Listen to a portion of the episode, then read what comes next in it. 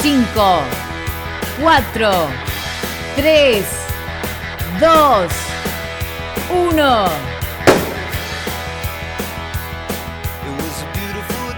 A la mañana, mejor correr. Con Dani Arcucci y Damián Cáceres. En Club 947.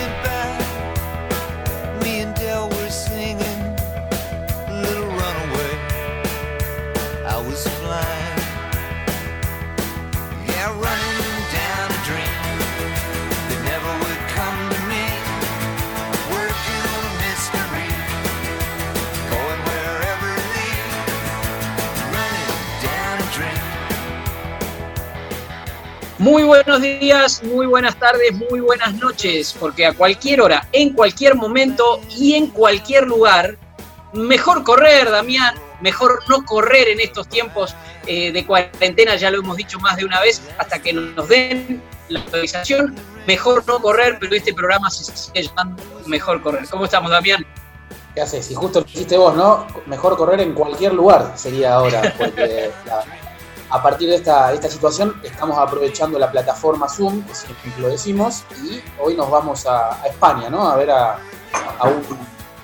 uno de los grandes atletas españoles. Y un placer porque la lógica nuestra es tenerlos en el piso. Bueno, esta, esta consultura nos permite hoy acceder a, su vida un poquito.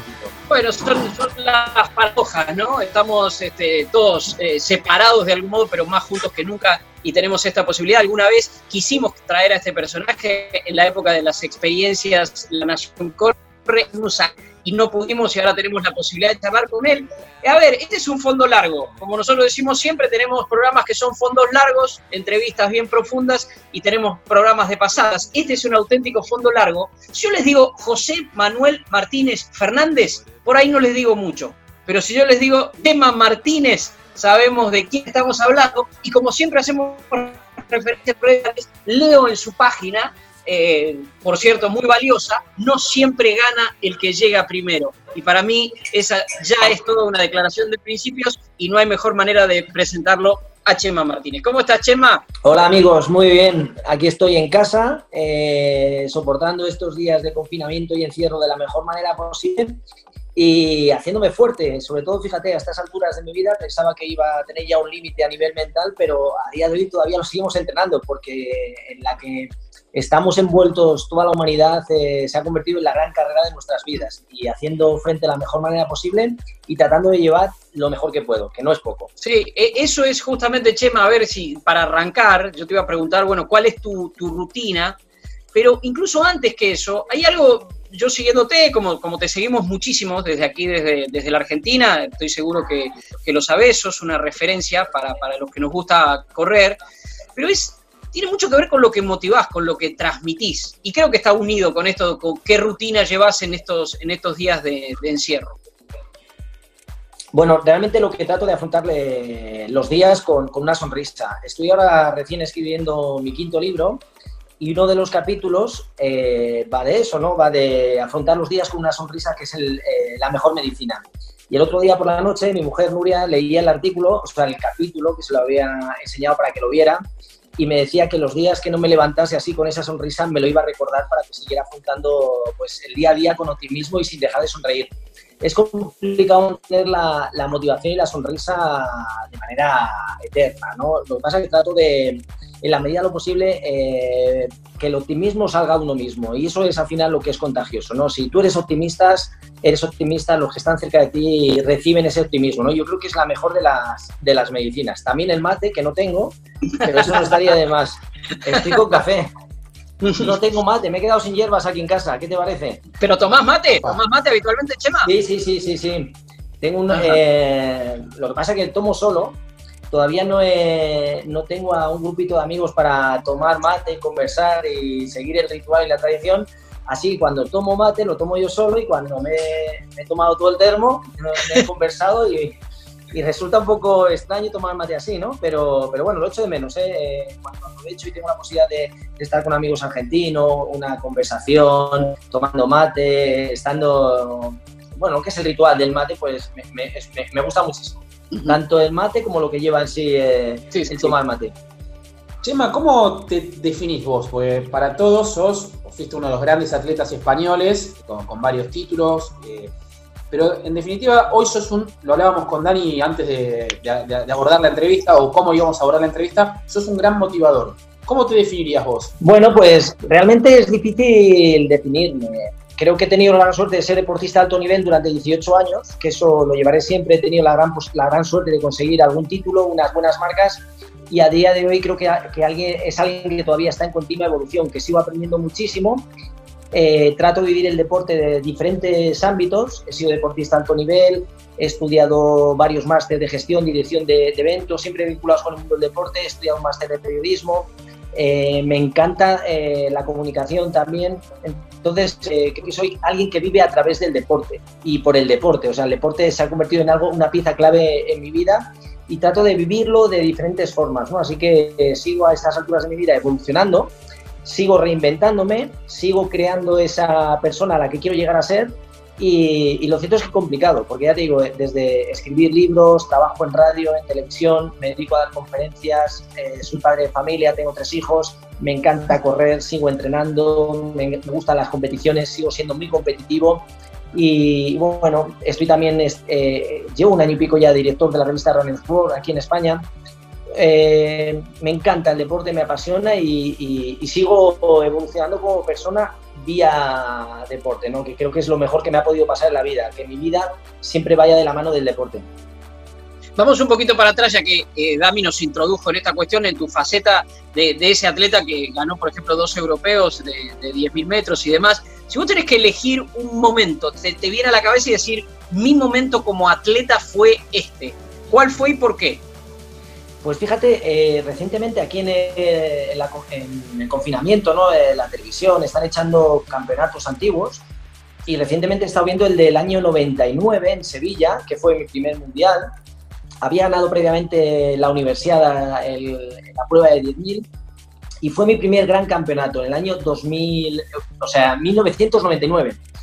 Y, lo estuve viendo en la tele y, realmente para, para mí fue un auténtico aprendizaje porque esa competición me vino muy grande, aprendí muchísimo, yo estaba preparado, había ganado esa universidad, me sentía fuerte y llegué a un estadio lleno de gente, eh, pues había, no sé, 40, 50 mil personas, el estadio abarrotado un campeonato del mundo en Sevilla, en mi país, y, recuerdo que, bueno, cuando estaban las cámaras enfocándonos, en el momento previo a la salida, se ve que estoy desbordado, ¿no? La situación de, nervios, la gente gritaba mi nombre, no estaba preparado para estar en las mejores condiciones y fue un, momento para mí importante, ¿no? Que lo acabo de ver eh, recientemente. Corría con Gebre Selassie, con Poltergat, eh, deportistas que han sido de los mejores de la historia y, y realmente en esa carrera, que la estuve viendo, no la había vuelto a ver desde el año 99, y vi que estuve en cabeza hasta el kilómetro 7, mantenía posiciones de, en todo momento de cabeza, el quinto, cuarto, séptimo, y estaba viéndolo con mis hijos y digo, eh, me sorprende, no lo había visto, pero que en mi primer campeonato del mundo, esa actitud que tenía, ese gen competitivo, ganador, ya se veía en esos primeros campeonatos, aunque me viniera muy grande y aunque la situación me desbordó, ¿no? Tres años después, en el Campeonato Europa en Múnich, el 7 de agosto, en el 2002, posiblemente haya sido uno de los momentos más emotivos para mí porque conseguí pues, en el Estadio Olímpico de Múnich ser campeón de Europa en la prueba de 10.000 metros, terminando el último mil en 2.37, la última vuelta en 55 segundos largo y posiblemente haya sido uno de los momentos más emotivos de, mi carrera deportiva, porque a partir de ahí dije, yo quiero seguir intentando eh, repetir esto, ¿no? Y, y, me marcaron, ¿no? Por un lado, ese primer momento de acceso al alto nivel, con las dificultades que eso conlleva, y ese 2002 que para mí fue el despegar hacia esos sueños que tenía que por aquel entonces jamás hubiera pensado que iba a, lograr conseguirlos, ¿no? Como lo conseguí. ¿Cuáles fueron las dificultades de ese Chema inicial que tuvo como para convertirse en atleta? ¿Tuviste alguna dificultad más allá de lo económico, digo, en lo deportivo, en el apoyo? ¿Cómo, era la lógica en de siglo? Sí. Eso le pasa a todos los atletas. Yo creo que si haces esa pregunta a cualquier atleta joven, emergente, pues tiene que hipotecar toda su vida. Eh, realmente las dificultades que tienes que pasar son las que te convierten en, ganador. Si no tienes dificultades, posiblemente difícilmente vas a llegar a conseguir llegar a lo más alto. Las dificultades son parte del camino, ¿no? Y al final cualquier deportista siempre ha pasado por momentos que no son buenos. Eh, yo creo que al final eh, lo que diferencia de si eres un atleta normal a un gran atleta es esa capacidad de superarte y de sobreponerte a los momentos complicados que tienes. O sea, yo la primera, mi primer campeonato, si hablamos de la parte que decías, sin huir la económica, nunca me ha movido el, dinero, siempre por encima de todo ha sido la consecución de, de medallas, siempre soñaba en medallas y el dinero no era lo importante, aunque lógicamente el poder ser profesional se supone una buena motivación, ¿no? Pero para mí no, no ha sido nunca lo importante ni a día de hoy hago lo que hago porque me apasiona y porque quiero convertir, eh, cumplir esos sueños que tenía, ¿no? Y siempre han sido los máximos, intentar conseguir medallas. Y eso me ha movido, ha sido el, gran motor de, mi vida. Pero fíjate, debuto en el año 99 en un campeonato del mundo y en el año 2000 consiguiendo hacer 27.45 en 10.000 y 13.18 la Federación Española no me lleva a los Juegos Olímpicos de Sydney, que iba mi mujer. Mi mujer estuvo allí compitiendo, quedaron cuartas. Y, como jugadora de hockey, ¿no? Lo aclaramos, Chepe. Sí, sí, sí. Y perdieron la, el bronce, lo perdió con Holanda. Y, bueno, pues son momentos por los que pasa un deportista. Al final, lo único que tienes que hacer es recuperarte, levantarte, volverte a fijar otro objetivo y volver otra vez a pelear. Al final, la vida de un deportista de alto nivel es puro esfuerzo, puro trabajo y mucha convicción eh, y confianza en, en, tus posibilidades y tu potencial para intentar conseguir eh, esos sueños que tienes. Así que, lógicamente, muchas dificultades, más, casi siempre aparecen más dificultades que éxitos, ¿no? lo largo de la carrera deportiva de cualquier deportista. Y lo único que tienes que hacer es hacer frente a esas situaciones complicadas de la mejor forma posible y aprender de ellas. Se supone el mejor aprendizaje. Todas las, las experiencias negativas que te encuentras eh, suponen una herramienta básica para situaciones que te vas a encontrar en el, en el futuro. Y yo, como he tenido mucho fracaso, pues he aprendido muchísimo. Eh, Chema, eh, estamos acostumbrados aquí en, la Argentina a hablar de dificultades. Creo que la pregunta de Damián va mucho por ahí. Y así como has incorporado el mate, no sé qué vínculo tenés con atletismo argentino y con los atletas argentinos. Si, si conoces a, alguno de ellos, si has tenido vínculo y sabes que es una historia de, más lucha. Uno supone, comparando siempre con Europa, uno piensa que en Europa hay más medios que, que en Sudamérica y que en la Argentina particularmente. ¿Pero tenés contacto o vínculo con el atletismo argentino? Sí, desde, desde el principio, desde hace muchísimos años, desde que siempre de alguna manera está muy, muy ligado a Argentina, ¿no? Y cuando era joven, todavía un atleta que estaba emergiendo, pues eh, tuve la posibilidad de entrenar en muchas ocasiones con Marcelo Cascabelo y Antonio Silvio, con Griselda con muchos deportistas argentinos que, han venido a entrenar aquí a Madrid para intentar conseguir esas mejoras o intentar conseguir esas marcas o a través del entrenamiento con grupos más profesionalizados conseguir esas mejoras y siempre durante todos estos años he tenido muchísimo contacto con, el año pasado estuvo Belén Caseta entrenando en, Madrid, Luján, también estuvo Luján Urrutia también está entrenando.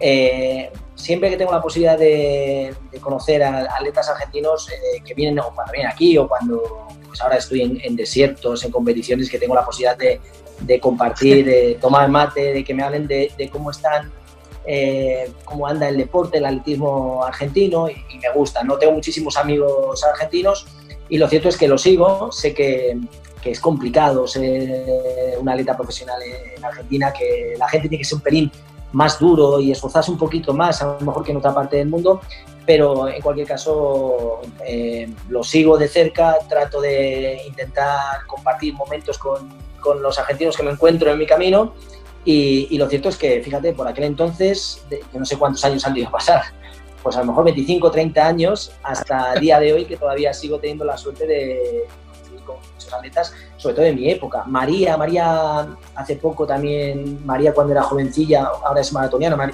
las redes es María Olímpica, cuando estuvo en, eh, ella en España eh, pues, hace muchísimos años, yo creo ya por el 2000 también, y, al final se, se, vuelve otra vez a cruzar los caminos y ya te digo que, que, me encanta y, casi soy un argentino más, ¿no? Y, bueno, y también tenemos eh, tenemos atletas que han estado aquí, Carriqueo, con el que está compartiendo muchísimos entrenamientos, muchos, seguro que si vamos hablando van saliendo muchos más. Y si tuvieras que definir eh, la forma, digamos, el estilo, porque el tuyo es, aplica claro, tu forma de correr, el, tu frase a puto tope, digamos, esa frase emblemática tuya te define como corredor, eh, en definitiva de elite, como fuiste como corredor. ¿Cómo definirías vos a grandes rasgos a los atletas argentinos? Creo también, eh, bueno, creo que somos muy parecidos. Al final a todos nos mueve, yo creo que no habría en general. Eh, puedes encontrarte con un atleta argentino con más cabezonería, que, algunos que corran más con el corazón, otros que puedan tener otras motivaciones. Yo creo que al final en este caso no existe tanta diferencia, ¿no? Yo creo que más en las personas.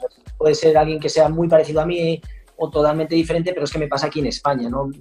No encuentro eh, a lo mejor que tengan en común. Sí que el deportista argentino en líneas generales es, eh, independientemente del deporte que sea, lo que sí he notado es que son gente que con muy pocos medios son capaces de sacar eh, petróleo, ¿no?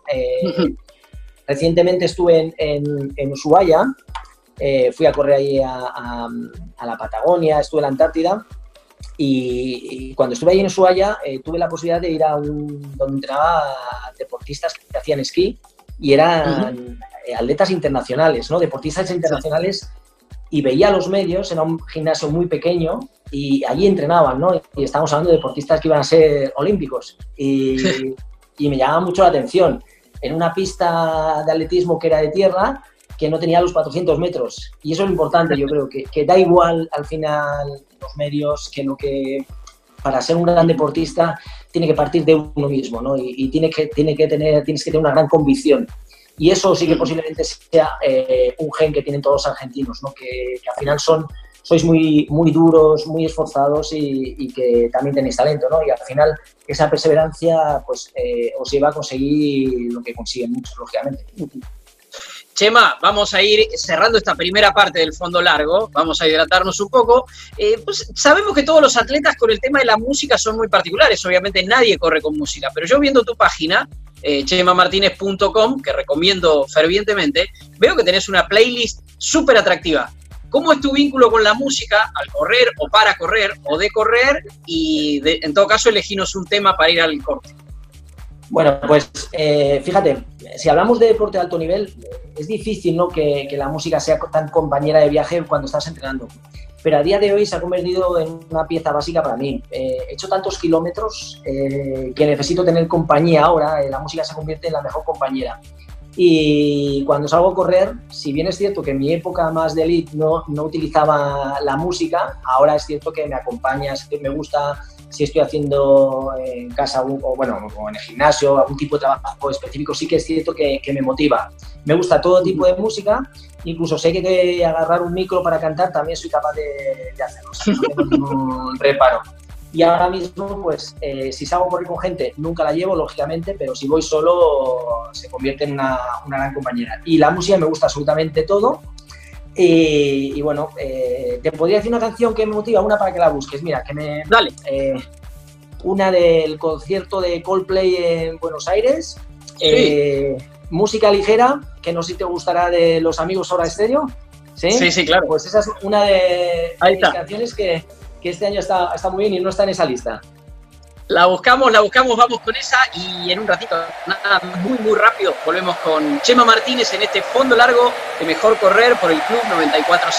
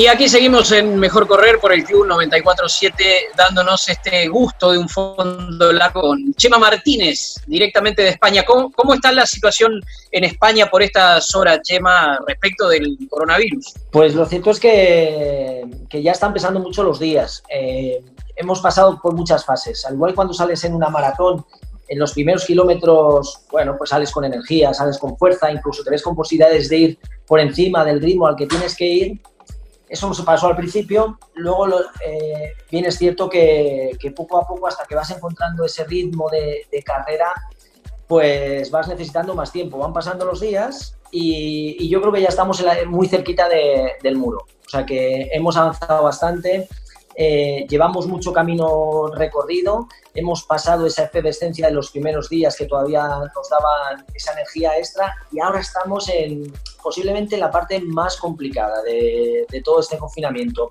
Necesitamos, yo creo, algún mensaje, algún tipo de buena noticia para que nos acabe de motivar y recorrer esos últimos kilómetros. Esperemos, ya están bajando mucho el número de muertos, de contagios, hay muchas más altas pero cierto es que, se está haciendo duro, ¿eh? o sea que estamos en pleno muro y, necesitamos alguna noticia que nos digan, oye, podéis salir a hacer un poco de ejercicio, eh, a partir de la semana que viene vais a poder hacer algo más, ¿no? Necesitamos que nos den algún tipo de, motivación, de noticia positiva para afrontar estos últimos kilómetros que sí que están siendo, siendo más duros de lo que nunca hubiéramos pensado. Coincido, Chema, perdón, Damián, perdón un segundo porque coincidimos, Damián, lo hemos hablado muchas veces con esto de la metáfora maratón, ¿no? Esta, esta imagen que usamos, los que nos gusta correr con este tema y, justamente nosotros creo que, eh, Chema, que aquí en la Argentina todavía no estamos ni en el 15. Este, estamos todavía en una parte en la que, bueno, vamos con cierto entusiasmo, estamos todavía no hemos llegado al muro. Pero sí también, por lo menos, eso, la sensación de todos cuando uno termina un maratón es de sentís mejor, aún, aún, habiendo sufrido un montón, aún cansado, roto, pero te sentís mucho mejor. Parece que cuando crucemos finalmente la meta, seremos mejores, seremos mejores como sociedad, seremos mejores como corredores, seremos mejores. ¿Sabes qué pasa? Que, que realmente esta carrera no la vamos a terminar cuando crucemos la línea de meta. Nos va a quedar todavía unos cuantos kilómetros por recorrer. Yo creo que al final eh, tenemos que estar preparados para, para vivir una situación diferente en la cual vamos a tener que implicarnos y ser muy duros a nivel tanto físico como, como mental.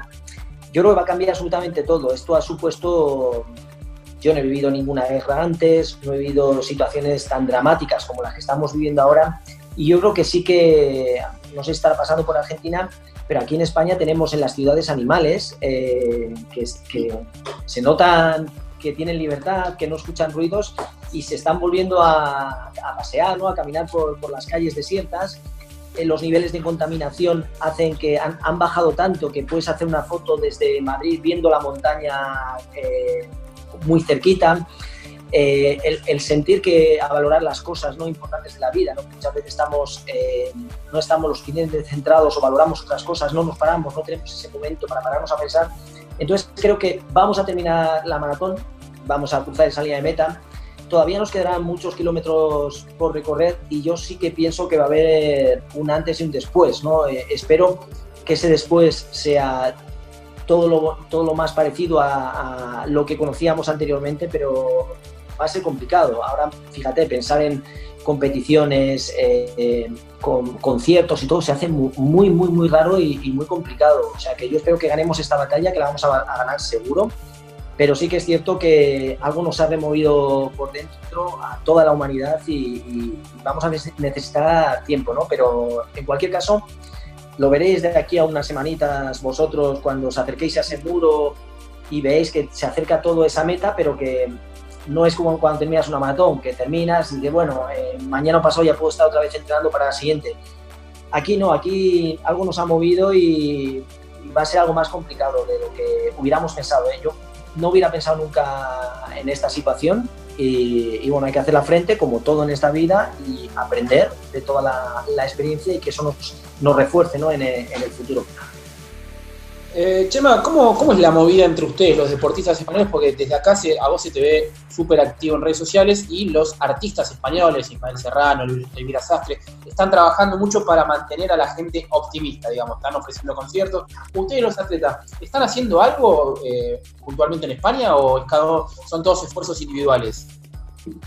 Sí, yo creo que al final eh, cada uno está, tratando de poner su, su, granito de arena, la manera de, ayudar un poquito. Incluso por momentos está todo demasiado eh, como exagerado, ¿no? Ahora hoy en día hemos pasado mucha gente de no hacer ejercicio a tener la posibilidad de hacer ejercicio las 24 horas del día. Eh, creo que nos estamos pasando, pero yo creo, quiero creer que es la gente que quiere ayudar, que quiere aportar su granito de arena, pues poniendo rutinas, eh, pero claro, eh, las rutinas las pueden poner gente profesional, entrenadores, gente que sepa, no cualquier persona hace cosas, ¿no? Yo creo que estamos en un punto en el cual se ha, se ha desbordado todo y, estamos ya, como digo, en esa fase de, muro, ¿no? demasiados ejercicios, necesitamos algo que nos motive y nos agarramos a cualquier cosa, ¿no? Lo que a mí me parece también estupendísimo, toda la parte cultural, a nivel de música, ¿no? Por ejemplo, todas las, las posibilidades que se están dando, muchos artistas cediendo y creando canciones para conseguir dinero para, ayudar en, esta lucha. Eh, también a nivel de deporte, yo he participado pues, esta semana en una, campaña, una subasta con Gasol y con Nadal para entre todos subastar eh, objetos para nosotros importantes ¿no? y conseguir más dinero ¿no? para, para ayudar. Al final se trata de, ayudar. Y en algunos momentos sí que es cierto que está todo un poquito más organizado y en otros casos pues son eh, gente deportista que quiere poner su grano de arena. Cada uno lo que más le apetezca y como se sienta más cómodo. Al final no se trata de, obligar y yo creo que eh, aquí lo que nos une todos es que tenemos que, que apoyarnos para que estos días, estas 24 horas diarias que sufrimos de confinamiento, pues sean lo más llevaderas posible. Eh, Chema, vos sabés que aquí en la Argentina muchas veces eh, hasta se genera polémica a partir del runner, del corredor, eh, del corredor popular, como, como dicen en España, de hace unos días nada más, incluso al presidente, en medio de una presentación muy importante, porque tenía que ver con que se ampliaba la cuarentena, se deslizó, bueno, se puede salir a correr, se generó toda una confusión, no había ningún anuncio, pero se generó todo un clima hasta de de, cierta animadversión hacia el corredor, ¿no? Como una secta, casi como una secta. E, ese fenómeno se da en España también, con los corredores, contra los corredores, que hay una cosa casi exagerada por un momento. Eh, lo, cierto es que a, todos nos apetecía salir, ¿no? Y, yo, fíjate, en los primeros días, las primeras semanas, yo me ponía en el pellejo de, de un atleta que estuviera preparando los Juegos Olímpicos. Eso, es, eso realmente eran los casos para mí un poco excepcionales. Es decir, esta gente que está preparando su campeonato, que lleva todos estos años preparando para, para esta cita y que con la incertidumbre de no saber todavía si se iban a celebrar los Juegos o no. Para mí esas eran las personas que sí que necesitaban eh, salir a ejercer su profesión o, a entrenar. Entonces cualquier otra persona normal de la calle, pues te dicen, oye, no puedes salir a entrenar, no sales, te quedas en casa y utilizas pues estas semanas pues para cambiar tus hábitos de entrenamiento, para trabajar de otra forma y no pasa absolutamente nada. Existe también gente que, ha podido salir, son pocos casos ¿eh? en España, muy, muy aislados. Al final la gente ha sido consciente de que el problema es muy grave y salvo incluso esa, esa gente, ¿no? esos deportistas que tenían hipotecada toda su vida para los Juegos Olímpicos, han sido los primeros en, en dar un paso al frente y decir, oye, eh, no entrenamos y nos quedamos en casa. Entonces se han convertido en el mejor ejemplo y para todos los demás. Así que alguien está en su casa, no puedes decir yo quiero salir a entrenar cuando los deportistas que tienen que salir a entrenar para preparar sus campeonatos no lo han hecho. Entonces se convierten en el mejor ejemplo. Incluso estos, estas semanas eh, con el fútbol, ¿no? que había polémica con equipos que querían empezar cuanto antes y sí que es cierto que aquí en España se está siguiendo muy mucho lo que dicen desde el Ministerio de Sanidad. Cuando digan que se pueden, todos acudiremos. Mientras tanto, eh, no existe ese drama por no salir a correr. Y bueno, yo creo que se trata que entre todos seamos conscientes de que es, eh, eh, a lo que nos estamos enfrentando es algo que nos atañe absolutamente a toda la humanidad ¿no? y, que es una cosa muy excepcional. Y si no tomamos todos cartas en el asunto y no somos conscientes de ello, no vamos a conseguir salir ahí. ¿no? Entonces, creo que aquí sí hemos sido más conscientes de ello y lo que sí se han agotado son todas las cintas de correr, todos los rodillos, todas las bicicletas estáticas. No existe posibilidad de encontrar eh, algún tipo de artilugio para poder entrenar en casa. ¿no? Pero bueno, a mí me está sorprendiendo la gente que sí que está siendo bastante consciente de lo que nos jugamos. ¿no? Y, no existe esa actitud hacia el corredor. ¿no? Y aquí todos estamos eh, sabiendo lo que nos jugamos y, y, oye, hay que quedarse en casa para que no haya más contagios y es lo que hay que hacer. Ya entrenaremos, somos jóvenes y mira, volverán las competiciones, volverán los entrenos, pero hay que ser pacientes. Hace poquito compartiste un video de su campeonato de maratón, si mal no recuerdo, ¿correcto? sí, sí, sí. ¿Cuándo fue? Quiero pasar de ese 99 a ese 2000, 2002. Ese es del 10, ese es del 10. Claro, ¿cuándo fue el traslado, el traspaso y cómo se dio el traspaso del Chema corredor de pista de 5.000 y 10.000 al, al Chema maratonista? Pues fíjate, el año 2002 quedó campeón de Europa y ese mismo año he corrido una maratón en 2809. Eh, luego he estado, he tenido un gran problema, he tenido muchos, pero mi forma de correr y de afrontar las competiciones siempre ha sido, como decías, ¿no? a punto tope de, sin tener ningún límite mental. Y eso me ha llevado a que mis primera, mi primer maratón fue 2 horas 9, mi segunda maratón fue 2, horas 08, 09, y yo pensaba que yo, eso iba muy sencillo. Pero desgraciadamente, las siguientes veces que me enfrentaba a la maratón, me topaba porque siempre quería batir el récord de Europa o el récord del mundo. Hmm. Entonces, la maratón es una distancia muy cruel y siempre jugaba a ganar y a conseguir esas marcas. Y eso me llevó a que durante muchos años, durante muchas maratones, no consiguiera el resultado que yo esperaba. Entonces, eh, he alternado maratones.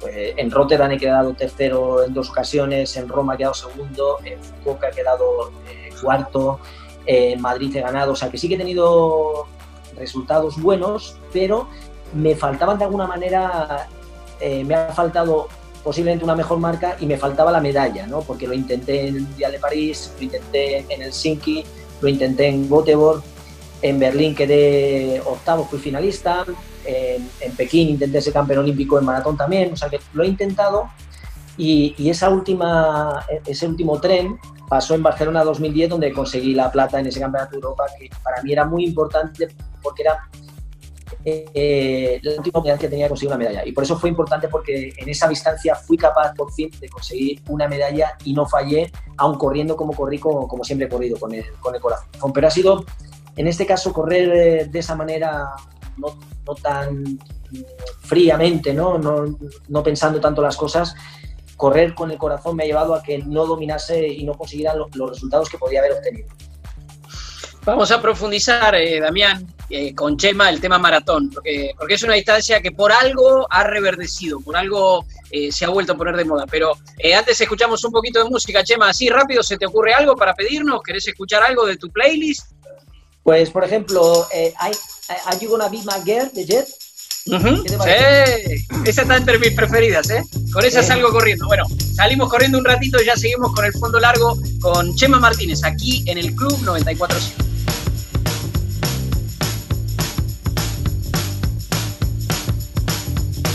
Mejor correr.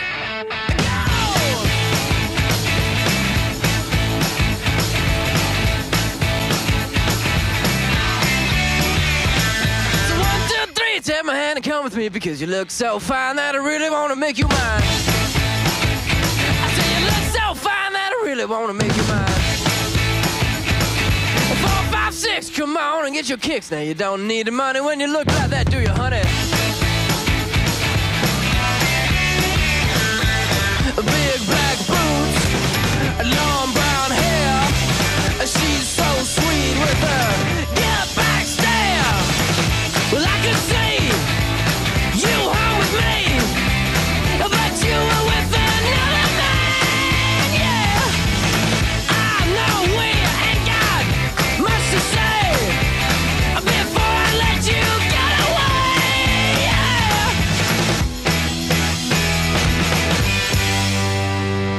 Said, Are you gonna be my girl?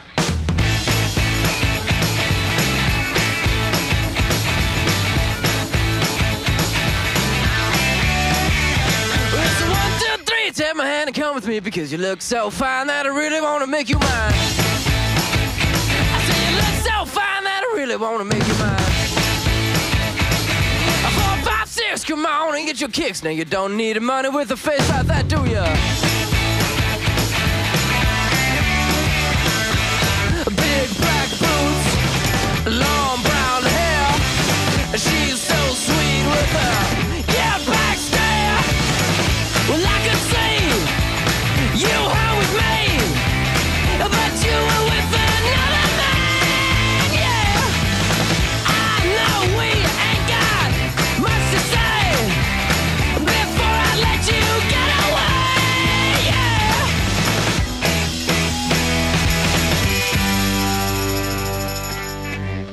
I said, Are you gonna be my girl?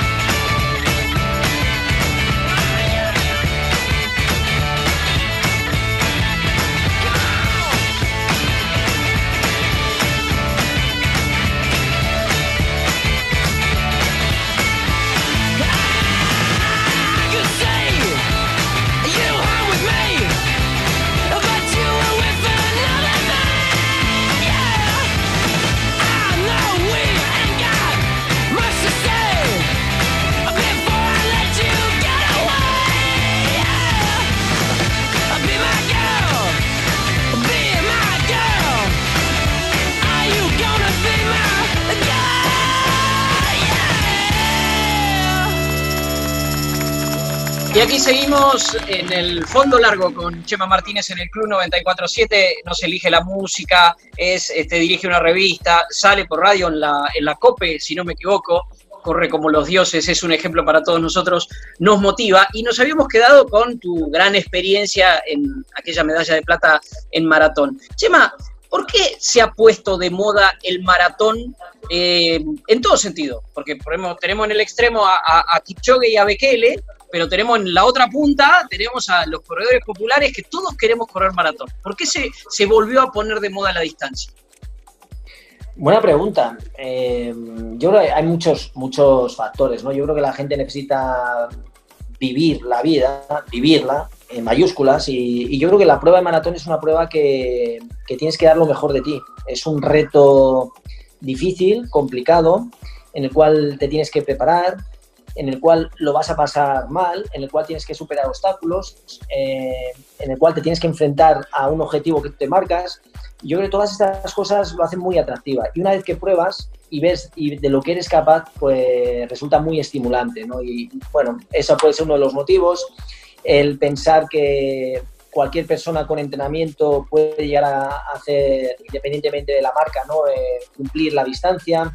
Se ha abierto más, o sea, ya no se ha canibalizado tanto el conseguir una marca, ya no hace falta hacer una marca, de una maratón en dos horas, la puedes hacer a tu ritmo y es un, un objetivo que se puede llevar a cabo. A mí lo que me preocupa es la gente que, que a lo mejor no lo entrena, no se prepara por lo menos mínimamente y afronta un reto como la maratón. Yo creo que no, nunca hay que perder el respeto a una prueba de 42 kilómetros con 195 metros, que es una prueba muy dura y exigente. Y yo a todas las personas que se enfrentan a ese reto que lo preparen mínimamente. ¿no? Y dicho esto, al final eh, me decía un amigo ya con unos cuantos años de edad, más que yo, que me decía, lo más bonito que te pueda pasar en la vida es que tener historias que puedes contar, ¿no?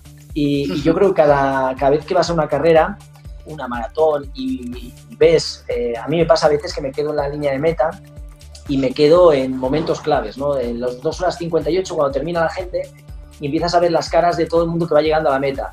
Te pasa lo mismo si es 3 horas 20 y tantos para el 3.30, te pasa lo mismo cuando bajas de, de 4 horas. Y al final, todas las historias, si hay 20.000 corredores, son 20 historias maravillosas. ¿no? Yo creo lo que tiene, ¿no? que la, la, maratón te da la posibilidad de tener una historia que contar. Y por eso también puede ser, podría ser otro de los, de los motivos. ¿Sos nostálgico, Chema, con el tiempo pasado, con, con, esa, con esa medalla de plata en Barcelona 2010? ¿O solamente lo tenés como un momento grato de tu vida, importante en lo deportivo, en lo personal, pero no tanta? Fíjate que no soy una persona de... En, en, mi casa no tengo las medallas expuestas, no, no guardo absolutamente nada, ni zapatillas, ni... no, no tengo recuerdos de los momentos en los que he conseguido esas marcas o esas medallas, pero sí que es cierto que ahora sí que me, en este tiempo, sí que estoy sintiendo nostalgia, ¿no? De, de lo mucho que corría, de cómo me enfrentaba a, los africanos y sí echo de menos eh, pues esa sensación ¿no? de, de, poder que te dabas capaz de correr a esos ritmos, a esas velocidades sin apenas eh, no, con facilidad, ¿no? sin dificultad, era capaz de correr muy rápido y, y lo echo mucho de menos, con los años mucho más. Pero, como te digo, no soy alguien que, viva de los recuerdos y creo que si hay algo que me caracteriza es que siempre vivo hacia adelante. Vivo, construyo mm. mi futuro en, en base a, a, mi presente. Y bueno, si hubiera estado viviendo siempre de mis medallas o mis marcas, creo que no sería la persona que soy ahora. Y a día de hoy, pues esos momentos fueron muy importantes para mí. Eh, me gusta vivirlos nuevamente y por eso ahora últimamente estoy poniendo eh, vídeos ¿no? para que la gente, mucha gente no me ha visto correr a esas velocidades, mucha gente en España no me ha conocido, ahora me, me ven con pelo he estado durante 18 años sin pelo rapado, es mío. O sea, mucha gente no se piensa que me he un injerto. Hiciste el camino inverso, ¿no? Chema. Hiciste el camino inverso de, de cualquiera. Sí. Pasaste de pelado me... a pelo. Eso es. Y, y bueno, pues me, me, gusta echar mano a, pues a esos vídeos en los que se me ve corriendo, como lo hacía. Y, y, bueno, pero, pero no soy tampoco demasiado nostálgico porque me gusta siempre, soy de los que pienso que lo mejor está por llegar, así que no, no me conformo, soy afortunado por vivir lo que he vivido, pero siempre miro hacia adelante. Eh, uno, Chema, tus dos últimas respuestas. En uno, hablas con el maratón el tema de siempre hay una historia que contar y en este último decís que no vivís de recuerdos. Estás escribiendo tu quinto libro, me dijiste, ¿no? Mi quinto, sí. ¿Y de qué va ese quinto libro? Si ¿Es de historias, es de recuerdos, es de consejos? Pues eh, yo me dedico a dar conferencias en el mundo de la empresa. Eh, entonces, eh, hablo en mis conferencias de, lo que he aprendido a lo largo de toda mi vida, ¿no?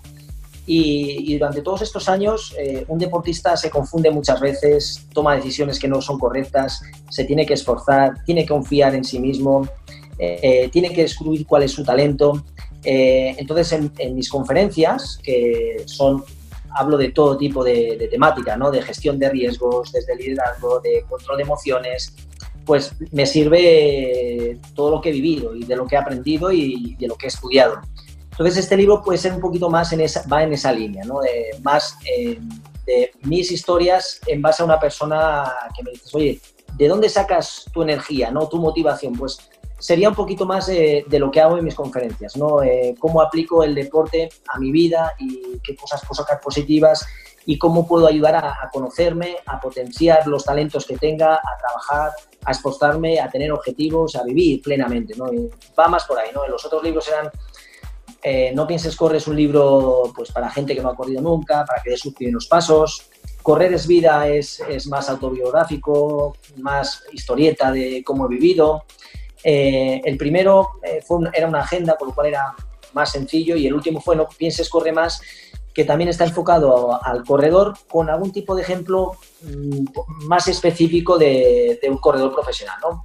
Y este, pues, me salió un poquito de eso y creo que es dar un mensaje positivo y más en estos tiempos que los que estamos viviendo, pues, pues eso, cómo afrontar nuestra vida, nuestra maratón, nuestro día a día, qué pasa cuando estamos eh, más ofuscados, cuando estamos cansados, de dónde sacamos la energía, todas estas cosas va el libro por ahí.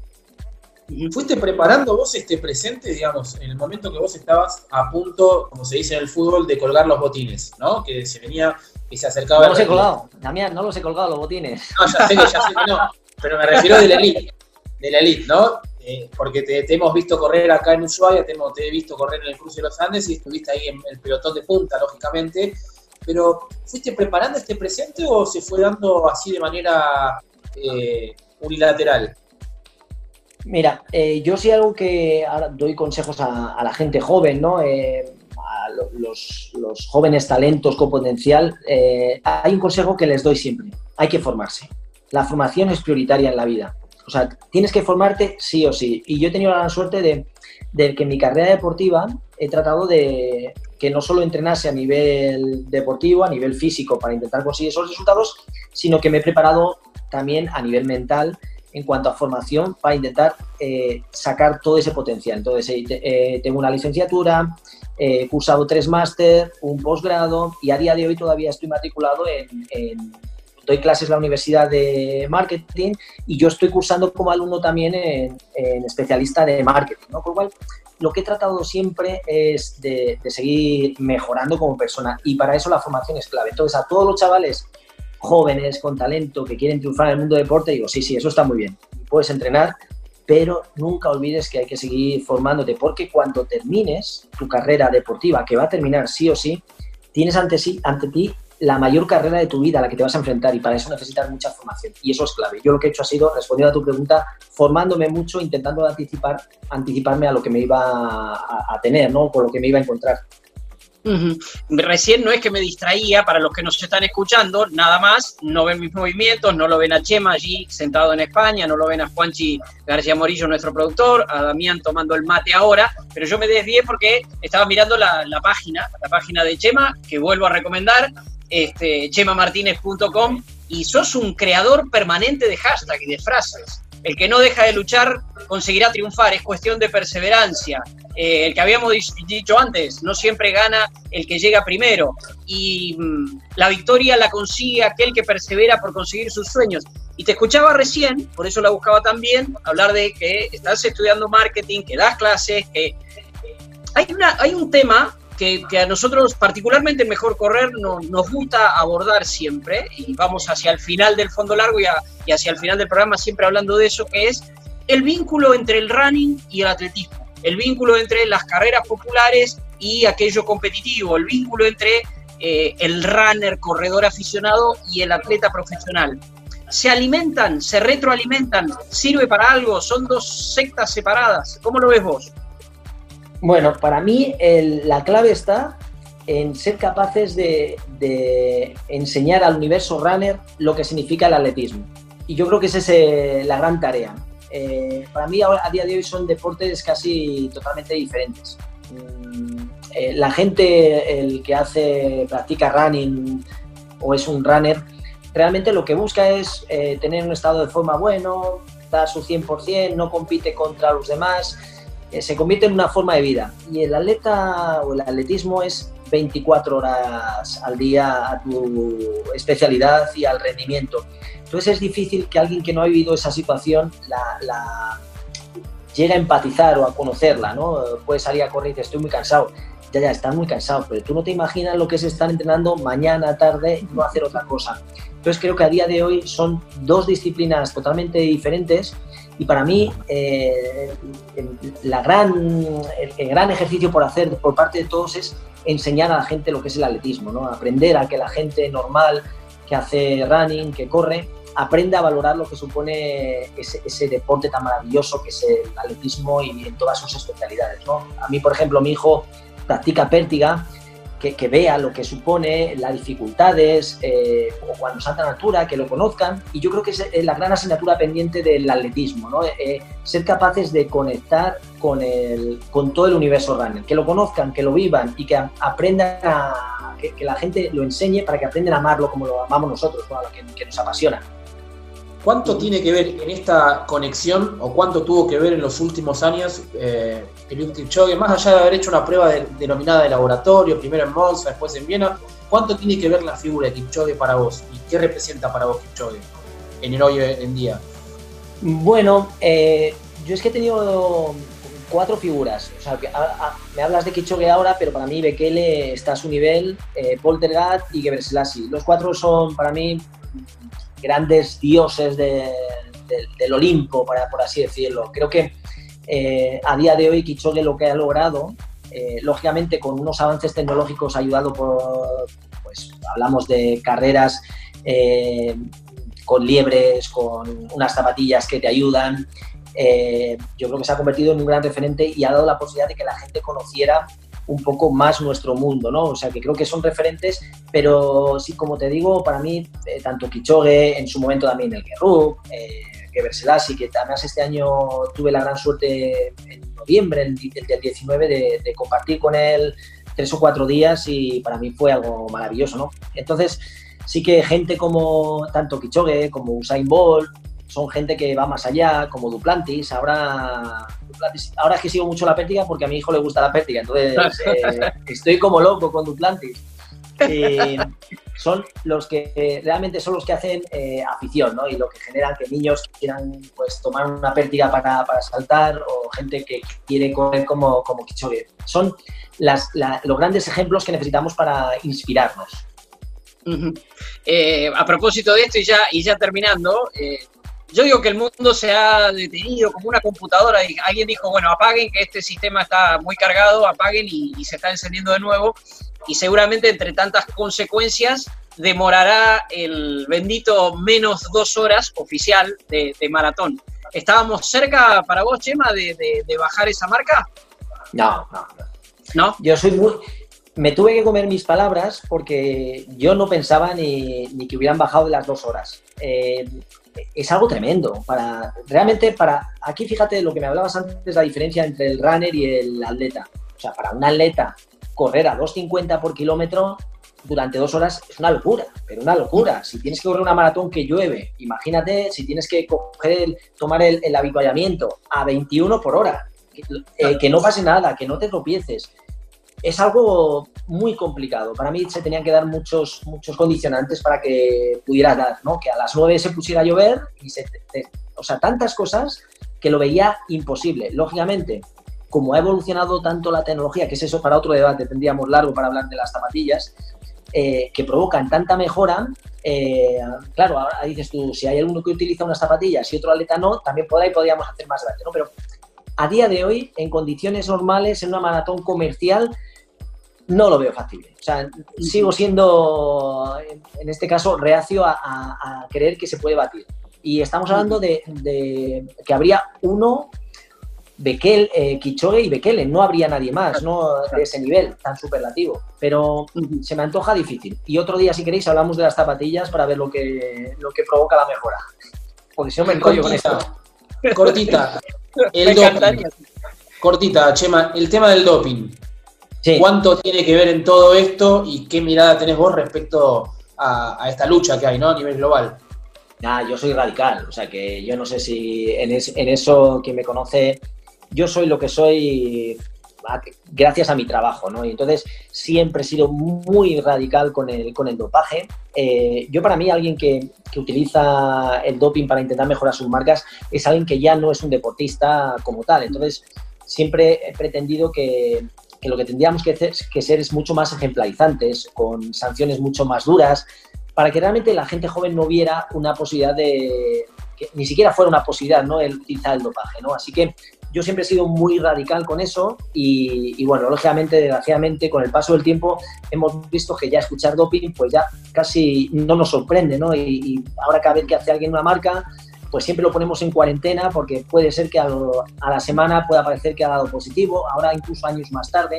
A mí es, eh, me da mucha pena, ¿no? Y yo tengo la gran, la suerte la desgracia que yo todo lo he conseguido, eh, lo he tenido muy claro, conseguiré más o menos, pero tengo la conciencia tan tranquila de, de haber conseguido todo fruto de, mi trabajo que eso es maravilloso, ¿no? Y, yo lo quiero que te, amo tanto mi deporte que la gente que utiliza esos atajos para mí dejan de ser deportistas, entonces eh, sería muy radical con, la- con las acciones. Pero bueno, esto es algo que llevo diciendo durante muchísimos años y lógicamente ahora hay mucho más control, hay más medios y, y, bueno, ahora es más complicado burlar esos controles antidopaje y, y todo en, en pos de, eh, en aras de conseguir un deporte mucho más limpio. Creo, Damián y Juanchi, que no hay mejor manera de cerrar este fondo largo, este fondo largo, porque como bien dijo Chema, nos quedaron un montón de temas. Solo el de las zapatillas es uno, pero hay 20 más. Y, y ojalá que sea fuera de, de cuarentena y que podamos cruzarnos como alguna vez quisimos tenerte por aquí, este, o nosotros por allá, no importa, pero Chema, un placer escucharte. Muchas gracias por habernos este, clarificado tanto las cosas, ayudado a pensar en mejor correr, que así se llama el programa y esa es la idea, aunque hoy eh, estrictamente no se pueda correr. Muchas gracias, Chema. Un abrazo muy fuerte y un saludo muy fuerte a todos los argentinos. Muchísimos besos de aquí desde España. Gracias, Chema. Damián, volveremos como siempre con mejor correr, mejor no correr, como sea, pero siempre tratando de motivar lo que hace Chema Martínez. Síganlo porque vale la pena. Volveremos siempre con mejor correr. Chau, chau.